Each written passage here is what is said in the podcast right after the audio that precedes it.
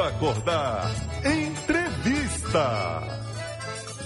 Pois é, rapaz, como todas as quintas-feiras, a gente aqui se esforça, né, com a nossa equipe de produção para sempre termos aqui um convidado especial.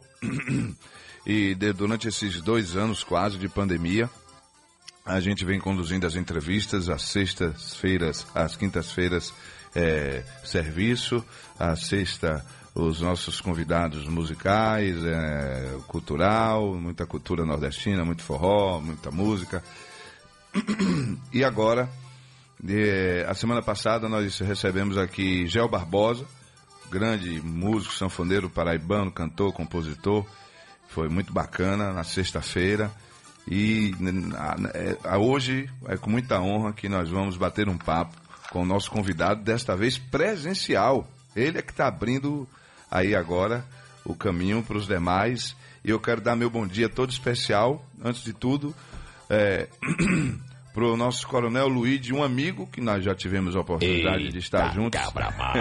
Tem que ser em outro projeto. E hoje tendo a honra de recebê-lo pessoalmente aqui, presencialmente. Coronel Luiz de Souza, seja bem-vindo, muito bom dia. Bom dia, Valdo Silva. É um bom dia especial a todos os ouvintes do Vamos Acordar aqui na Rádio Sociedade. É uma honra para mim estar aqui nesse programa, Valdo, porque é muito relevante a pauta e também a proposta desse programa. Então, para mim é muito importante estar aqui nesse momento. E como eu disse a você aqui em off, não foi dificuldade nenhuma acordar, que eu estou muito motivado a contribuir, a falar um pouco sobre trânsito, sou especialista em trânsito, falar sobre trânsito sobre esse viés rural, né? Uhum. Falar o trânsito voltado para você que trabalha no campo, para você no dia a dia, para você que segura esse país, porque é esse país é um país do agronegócio e o agronegócio tem que ser mais respeitado.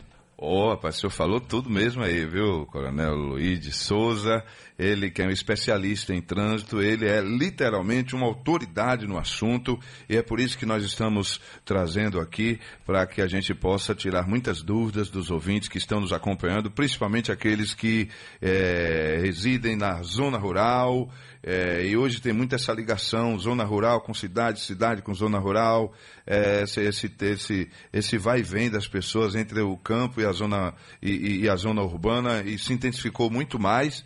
E eu já começo aqui, é, é Coronel Luigi, falando sobre essa nossa pauta de hoje sobre condução de veículos e máquinas agrícolas entre o campo é, e a cidade, que a gente vê isso com muita frequência é, no interior do estado, não é isso, Coronel? É, não só no interior do estado, como na capital também, uhum. viu, Valdo? É muito comum a gente ver máquinas agrícolas, tratores é, e, e demais máquinas circulando pelas vias das nossas cidades. E isso tem que ser feito obedecendo o que o Código de Trânsito Brasileiro precede. Primeira coisa que nós vamos falar é o seguinte: para conduzir veículo no Brasil precisa ser habilitado. E é lógico, porque é através da habilitação que você vai adquirir a capacitação técnica. É lá que você vai aprender as regras de trânsito. E falar sobre regras de trânsito é importante porque a regra de trânsito ela tem uma relação direta com a segurança.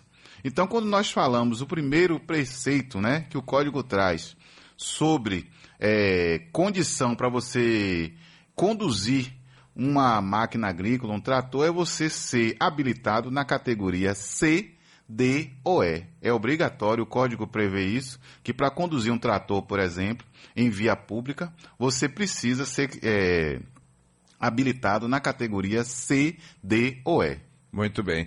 Coronel Luiz de Souza com a gente ao vivo aqui. Se você tiver alguma dúvida relacionada a esse tema aqui, fica à vontade para mandar a sua pergunta através do 3486-3201, através do nosso WhatsApp 9656-1025.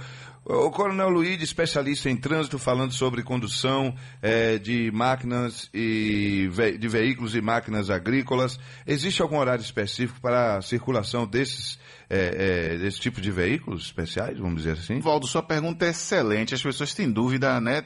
Se um veículo desse pode circular por via pública.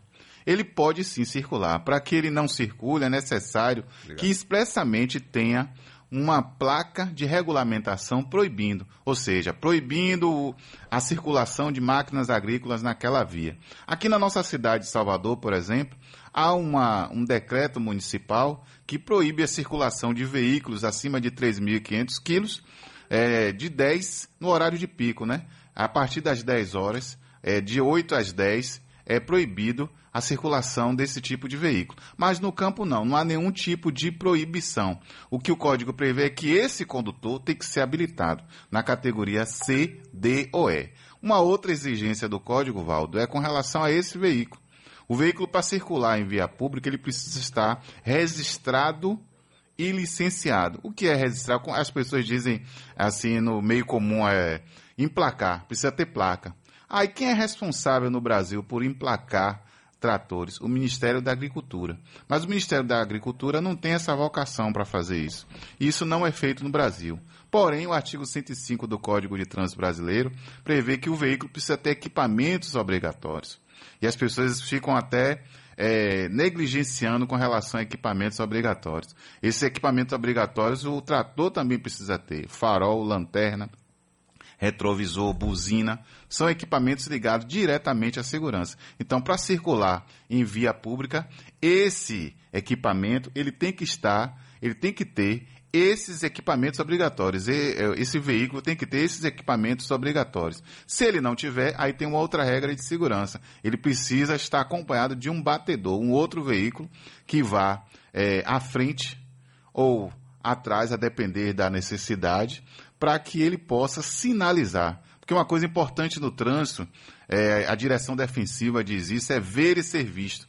Imagine um trator em uma rodovia, uma rodovia que tem uma, um, um grande fluxo de veículos à noite, ele sem nenhum tipo de iluminação, ele se constitui é um risco para os demais veículos e pedestres. É verdade. Vamos acordar. Entrevista.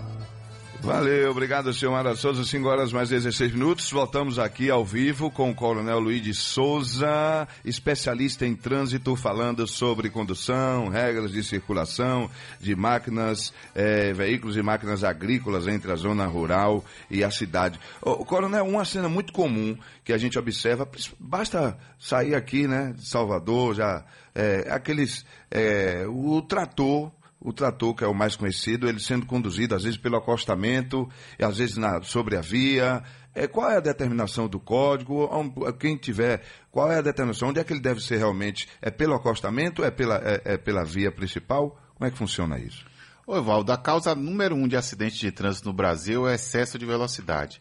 Por isso se fala muito no, desse excesso, da velocidade em demasia. Mas o contrário também é perigoso para o trânsito. É, toda via ela tem uma velocidade máxima e ela tem também uma velocidade mínima. Essa velocidade mínima ela é estabelecida como 50% da velocidade máxima. Por exemplo, uma via onde a velocidade é de 80, velocidade mínima é 40. E às vezes essa máquina agrícola ela trafega numa velocidade inferior a isso. E por isso ela se constitui um risco para os demais, para os demais veículos e pedestres. Bem, neste caso, muitos preferem circular pelo acostamento. Porém, a regra de trânsito diz que só pode andar pelo acostamento o veículo que está em pane. E mesmo assim, ele tem que parar. O acostamento foi feito para local de parada. E é muito perigoso um trator circulando pelo acostamento, porque a regra de trânsito diz que o acostamento foi destinado para o pedestre. O Código de Trânsito do artigo 26 ao 29, nas regras de circulação e conduta, ele estabelece os procedimentos, o comportamento dos usuários do trânsito. E ele diz que o acostamento é para as cinquentinhas, motocicletas de até 50 cilindradas, é para o ciclista e é para também para o pedestre que deve circular no contrafluxo. Então imagine se o trator está circulando pe por, pelo acostamento, ele está colocando em risco os demais usuários do trânsito. Então, ele não deve circular pelo acostamento, ele deve circular pela faixa da direita, devidamente sinalizado e com batedor. E existe uma velocidade média para as rodovias, no caso, porque esses veículos ele, ele não, não têm uma velocidade é, é, é, compatível com as, os demais veículos da via, né? Então, nesse caso, ele tem, ele tem uma prioridade, ele tem uma preferência. Como é que funciona isso? Não, não há prioridade para ele porque ele não é um veículo de emergência. E a velocidade estabelecida no país, é, nas rodovias, se ela for de pista simples, para esse tipo de veículo é 60 km por hora. São os demais veículos. Se for de pista dupla, também 60 km. Agora, para os automóveis, é, em pista simples, 100 e em pista dupla 110. O artigo 60 do Código prevê isso. Então, não há uma a velocidade geralmente é definida pela placa de regulamentação, na qual ela diz a velocidade máxima daquela via. Muito bem. Estamos com o Coronel Luiz de Souza ao vivo aqui falando sobre uh, ele que é especialista em trânsito, falando sobre condução de veículos e máquinas agrícolas entre a zona rural e a cidade, é, e mesmo aquelas que não precisem circular pela cidade, porque às vezes pode dizer assim, ah, mas é só na roça, mas é preciso que o condutor esteja devidamente habilitado, não é isso, Coronel? Isso mesmo, Valdo. E a, essa pergunta sua é interessante porque as pessoas têm uma dúvida com relação à abrangência do Código de Trânsito. Assim, eu estou em minha propriedade particular, se aplica o Código de Trânsito? Então vamos esclarecer isso. O Código de Trânsito, ele se aplica em todo o território brasileiro, nas vias públicas. E nas vias privadas, aquelas que são de uso coletivo. Isso quer dizer que se você circula por uma via pública, logicamente o Código de Trânsito se aplica àquele local. Agora, em sua propriedade privada, se ela não for de uso coletivo, aí o código não se aplica. Mas gostaria de fazer uma ressalva a isso. Já que a lei de trânsito tem uma relação direta com a segurança, isso quer dizer que mesmo você estando em seu sítio, em sua fazenda, você deve primar pelas regras de segurança. E uma delas é não dar um veículo a uma pessoa que não é habilitado porque não é porque está dentro de sua fazenda que você vai chegar e dar um veículo para um menor de idade ou para uma pessoa que não tem nenhum tipo de capacitação para controlar, para poder conduzir esse veículo. Não é porque você está dentro do seu sítio, da sua fazenda, que você vai pegar um veículo sem condições de manutenção, sem sinalização alguma, e circular com ele, constituindo perigo. O tipo de acidente, Valdo, muito comum com máquina agrícola é quando está dando marcha ré. Tanto que alguns desses veículos têm uma sirene para alertar as pessoas que estão atrás. Imagine, é um veículo que não tem um retrovisor, ele dá uma marcha ré e naquele momento aquela pessoa desavisada que está à retaguarda do veículo, ela é atropelada. Então é muito importante que, mesmo estando dentro de sua propriedade, na sua fazenda, no seu sítio, você fique atento às regras de trânsito, tendo em vista que elas têm uma relação direta com a segurança. Muito bem, Coronel Luiz de Souza com a gente aqui. Tem uma pergunta aqui de um, parece que é um caminhoneiro, vamos ouvi-lo aqui para o Coronel. Alô? Olá pessoal da Rádio Sociedade, bom dia. Bom dia. Meu nome é Manuel Carlos, eu sou caminhoneiro e eu estou ouvindo aqui a entrevista e queria fazer uma pergunta. Como é que pode a Nestlé em Feira de Santana manter o, o, os, os carros, os, os carros que, que vão acessar a sua área? durante uma tarde e praticamente à noite. O carro aguarda em cima da rodovia de, de, de 13 horas até 20 para entrar. Fila de 40 carros em cima da rodovia. Isso também não oferece risco? Pede, por favor, para o coronel responder aí essa pergunta. Obrigado. Aí, coronel Luiz. Com certeza, isso é um grande risco e esses veículos deveriam ser sinalizados. É importante que, se for uma rodovia federal, que a Polícia Rodoviária Federal se faça presente para sinalizar a via, e se for uma rodovia estadual, a Polícia Rodoviária Estadual. E isso constitui um risco imenso para os demais usuários da via, principalmente porque o acostamento é aquele local aonde é um refúgio para o motorista. Né? Aquele veículo que vem em sentido contrário, por exemplo, quando, para evitar colisão frontal, ele deve ir para o acostamento. E se esse acostamento estiver ocupado? O, o fato de, a, de ter caminhões no acostamento vai obrigar o pedestre que está andando a ir para a via, para a faixa de trânsito, constituindo perigo.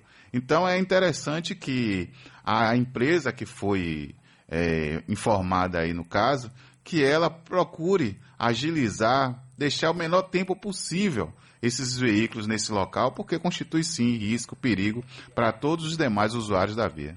Muito bem. É, Coronel Luiz de Souza, especialista em trânsito, conversando com a gente aqui no Vamos Acordar, às 5 horas mais 23 minutos. A gente vai um rápido intervalo e na volta uh, vamos ainda falar sobre muitas dúvidas ainda, sobre é, essa, essa circulação desses veículos especiais.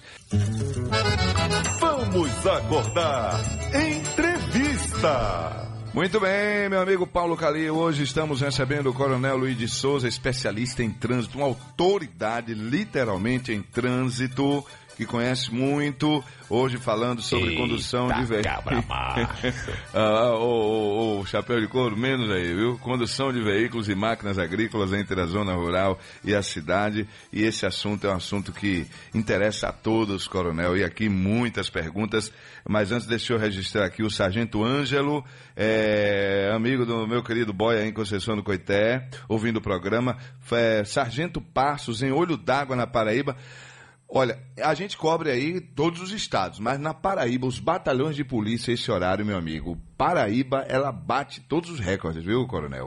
Os seus companheiros da Polícia Militar, especialmente lá da Paraíba, é um negócio impressionante, desde os batalhões é, da, da Polícia Rodoviária, também lá do Piauí, é um número muito grande de companheiros da Polícia Militar ali, nos escutando nesse momento, viu, coronel?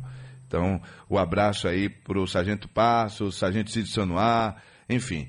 Ah, vamos de pergunta aqui, ó. O povo já mandando aqui, os nossos ouvintes mandando pergunta aqui. Alô? Bom dia, bom dia a todos, bom dia, Coronel. Coronel, aproveitando a oportunidade da sua entrevista, como o senhor é especialista em trânsito, dá uma puxada de orelha no pessoal da, da prefeitura, Coronel, por gentileza, aqui em Salvador, para que eles possam, quando for fazer o serviço de recapeamento asfáltico, fazer o levantamento ou erguer as tampas de bueiro, porque infelizmente muitos motociclistas, na tentativa de se desviar desses, vamos dizer assim, possíveis buracos, porque ele está abaixo do nível da rodovia, da via, perdão, acabam colocando as suas vidas em risco e também de alguns condutores de quatro rodas, né?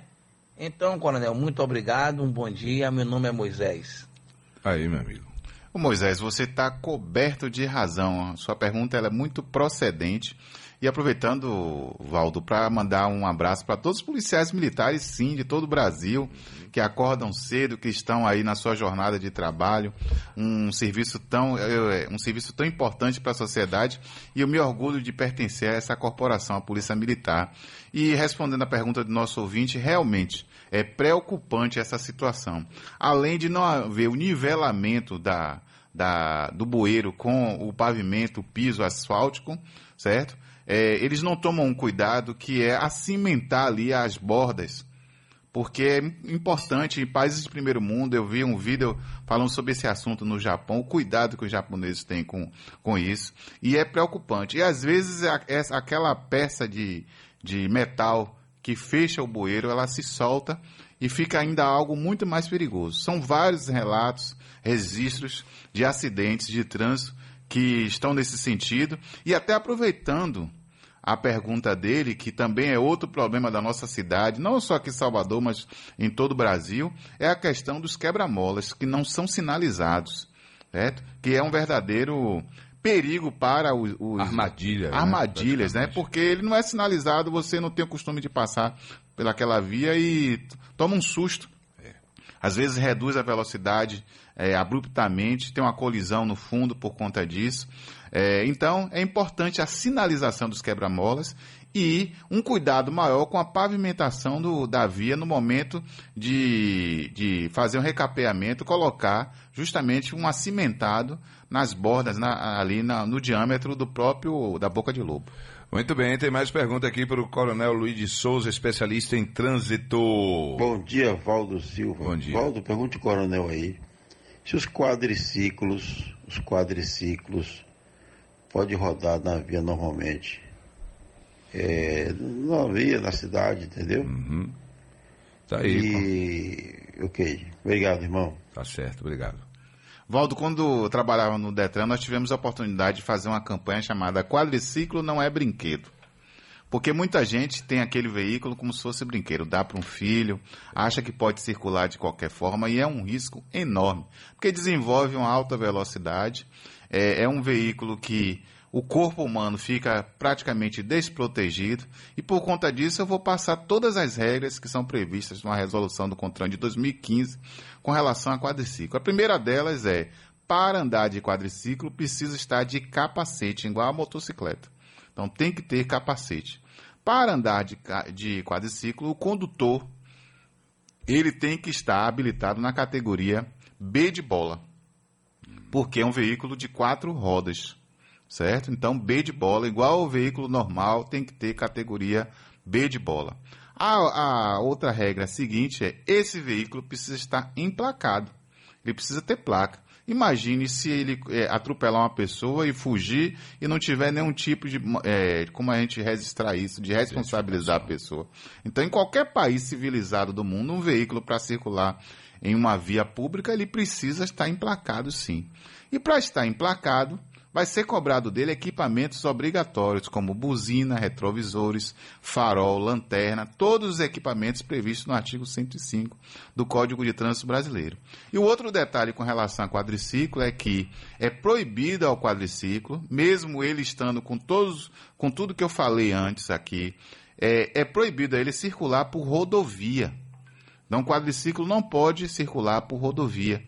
É, a lei explicitamente diz isso, que ele não pode. Agora, se ele tiver com, é, com todo o perfil que eu passei, um capacete, se o condutor for habilitado na categoria B, se ele tiver os equipamentos obrigatórios, se ele tiver placa, aí sim ele pode circular na via pública, é, respeitando todas as regras de circulação e conduta.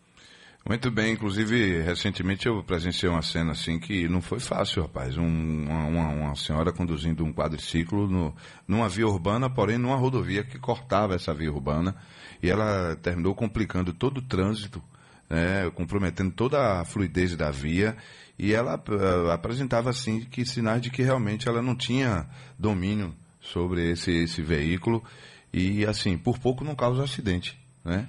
Por pouco. É, as pessoas facilitam muito, Valdo. Eu trabalho com trânsito e é uma causa que eu abracei, porque quando a gente trabalha com trânsito, a gente tem um objetivo, salvar vidas. É, isso é importante. Nesse exato momento, você, ouvinte que está aí, é, não desligue o rádio, fique ligado, porque o que, é que nós estamos fazendo aqui? Melhorando você como condutor e, consequentemente, salvando a sua vida. Todas as regras, tudo que nós vamos falar aqui tem que ser obedecido sim. No Brasil, nós não temos essa cultura de segurança. Eu gosto muito de falar isso na, nas minhas palestras. O que é cultura de segurança? O brasileiro, quando. Eu vou dar um exemplo bastante banal. O brasileiro, quando queima uma, uma lâmpada, aí ele vai lá, sobe numa cadeira, pega a lâmpada e troca. O correto seria ele ter uma escada, porque cadeira não foi é feita para subir. É o, o, correto era ele desligar a rede de energia. Isso. Ele proteger o olho dele com óculos de proteção, um EPI, certo? E ter uma luva para ele poder tocar na lâmpada. Imagine a lâmpada estoura, quebra, cai no olho dele. Então nós não temos essa cultura de segurança, que ela é. deve ser usada no trânsito e na vida de maneira geral. Perfeitamente. Coronel Luiz Souza, especialista em trânsito. Bonifácio está perguntando, hoje a lei é necessária, é lei é, mesmo, como é? É necessária mesmo para se ter uma CNH é, para conduzir a cinquentinha? Ele está perguntando se é, se é preciso CNH para conduzir a cinquentinha. Olha, essa cinquentinha já me persegue há vários ah, anos. Desde quando certo? foi lançada, né? É, desde quando foi lançada. Mas nós vamos esmiuçar isso aqui. Você vai sair daqui, você hoje vai ficar, vai saber tudo sobre cinquentinha. Primeiro, o que é uma cinquentinha? É uma motocicleta, uma motoneta, cuja cilindrada não excede 50 certo? 50 cilindradas, ou 50 km por hora. Ah, o que é motocicleta, o que é motoneta, tem gente que não sabe, Walter. Uhum. Motocicleta é um veículo de duas ou três rodas que você conduz na posição montado, igual a cavalo mesmo, uhum. montado. Já a motoneta não, você conduz na posição sentado. Então a cinquentinha pode ser uma motocicleta, uma motoneta, cuja cilindrada não excede 50 cilindradas, certo? Bem, para conduzir esse veículo é necessário ter uma habilitação. E essa habilitação é específica, chamada ACC Autorização para conduzir ciclomotor, tendo em vista que a cinquentinha é chamada pelo Código de Trânsito de ciclomotor. Para tirar essa habilitação, você precisa se matricular na autoescola e fazer todo o curso teórico e prático. Eu recomendo que você faça logo da categoria A. Por quê? A categoria A permite que você conduza qualquer tipo de motocicleta. E o custo certo? É, que você vai ter para tirar a CC é quase igual da categoria A, tendo em vista que a autoescola tem os custos dela, não tem uma demanda favorável e facilmente você vai ser convencido a tirar logo a categoria A. A cinquentinha não pode circular por vias de trânsito rápido, a exemplo aqui da nossa paralela, e nas rodovias ela deve circular pelo acostamento. Então, quem tem a cinquentinha tem que tomar todos esses cuidados. Além disso, como qualquer motocicleta, é preciso andar de capacete, certo? É, e o capacete com a viseira, com viseira, e essa viseira abaixada. Se não tiver viseira, com óculos de proteção previsto pelo Código de Trânsito. Vamos acordar. Entrevista. Hoje com o coronel da Polícia Militar, especialista em trânsito Luiz de Souza, falando sobre condução de veículos e máquinas agrícolas entre a zona rural e a cidade, motocicletas. Tem uma perguntinha aqui, mais um aqui, coronel, vamos ouvir. O Rangel tá mandando aqui pra gente. Alô, Rangel, bom dia. Vamos um reproduzir aí. aí. Todos, um... Bom, bom dia, Valdo. Bom dia, Coronel Luiz. Um abraço aí para todos. Um bom dia. Coronel Luiz, dá uma opinião aí. Aqui quem fala é Rangel. Dá uma opinião aí sobre os veículos Pokémon que são vendidos para as zonas rurais, para os interior. Veículos que não podem mais circular aqui devido à manutenção, é, é, atraso, multa, atraso de licenciamento. Então as pessoas, para não perder seu veículo para o Detran, eles vendem para as pessoas no interior, zona rural, o que não deixa de ser um risco para quem circula nesses locais, né? Poderia dar uma opinião sobre isso? Pronto. Poxa, Valdo, que pergunta excelente de Rangel falar é. sobre Pokémon. Tem gente que não sabe o que é isso. Pois é. Pokémon é uma irregularidade, é um crime certo? O que é o Pokémon? A pessoa compra um veículo financiado e não paga ao banco. E o banco tem direito, pelo contrato, de fazer a busca e a apreensão. Ele entra na justiça, faz a busca e a apreensão. Porém, esse cidadão pega esse veículo, que não pertence a ele, pertence ao banco, e ele leva para o interior e vende lá. E tem gente que compra, entra nesse esparro. É, por que leva para o interior? Porque a fiscalização de trânsito no interior ela é mais deficiente, ela não é tão assim presente como na capital. Né? E é exatamente. E por conta disso, é, leva para lá. Quem compra veículo nesse estado, às vezes até desavisado, tem que ficar atento porque a qualquer momento esse veículo pode ser localizado e é um veículo que provavelmente você não vai conseguir manter ele em dia, emplacá-lo, porque vai ter uma restrição é, no cadastro do Detran no banco de dados do Detran, impedindo que esse veículo seja é, licenciado. E a qualquer momento você vai ser parado numa fiscalização de trânsito e vai ter o seu veículo removido para o pátio do Detran. Então, Pokémon é um grande risco para quem compra e é um crime quem vende ao fazer isso, porque é um veículo que pertence ao banco, não pertence à pessoa, está vendendo algo até que está irregular, que ele está inadimplente com relação ao banco. Uma outra coisa também que é muito comum é, pessoas que vendem veículos já, é, por exemplo, sucata, compra o veículo como sucata nos leilões, reforma ele e vende, é, e ele fica circulando, principalmente no interior do estado. Esse veículo sucata ele não pode voltar a circular, porque é um veículo que foi considerado como sucata porque ele, ele teve uma, uma pane, ele teve um dano de grande monta ele se envolveu num sinistro, num acidente, foi classificado como grande monta, ou seja, irrecuperável. Por mais reforma que você faça, ele não pode voltar à vida. Ele não pode voltar à vida. Ele tem que ser desmontado e vendido as peças catalogadas e registradas no Detran. Então, é outra prática muito comum pegar veículos sucatas, mas a Polícia Rodoviária Federal, a Polícia Rodoviária Estadual estão atentas aí. E se você for flagrado conduzindo esse tipo de veículo, com certeza ele vai ser removido ao pátio do, do órgão de trânsito para que ele seja é, tirado de circulação. Muito bem, Coronel Luigi, aqui dando uma aula sobre legislação de trânsito, inclusive na zona rural também. Ô, Coronel Luigi, ficaríamos muito mais tempo aqui nessa aula, né, nessa aula gratuita aqui, nessa palestra sobre algo muito importante que é condução de veículos com segurança, especialmente hoje na, na, na zona rural, na cidade, né, porque é, a imprudência continua sendo a causa principal, não é isso, Coronel? É, é... grandes acidentes. Né? Com certeza. A imprudência, a negligência, a imperícia, né? É, causas humanas. E para fechar nossa entrevista, deixar esses dados estatísticos que falam da relevância do tema trânsito. No ano de 2020, 29 mil pessoas morreram no trânsito brasileiro. Isso dá cerca de 80 pessoas por dia. O trânsito é o evento que mais mata no mundo, só perde para a Covid. Mas a Covid, com fé em Deus, é algo passageiro, já estamos nos livrando dela. Mas o trânsito vai continuar matando se você não mudar sua postura no trânsito. Se você não, trans, não conduzir voltado para a segurança. Se você não mudar, o trânsito não muda.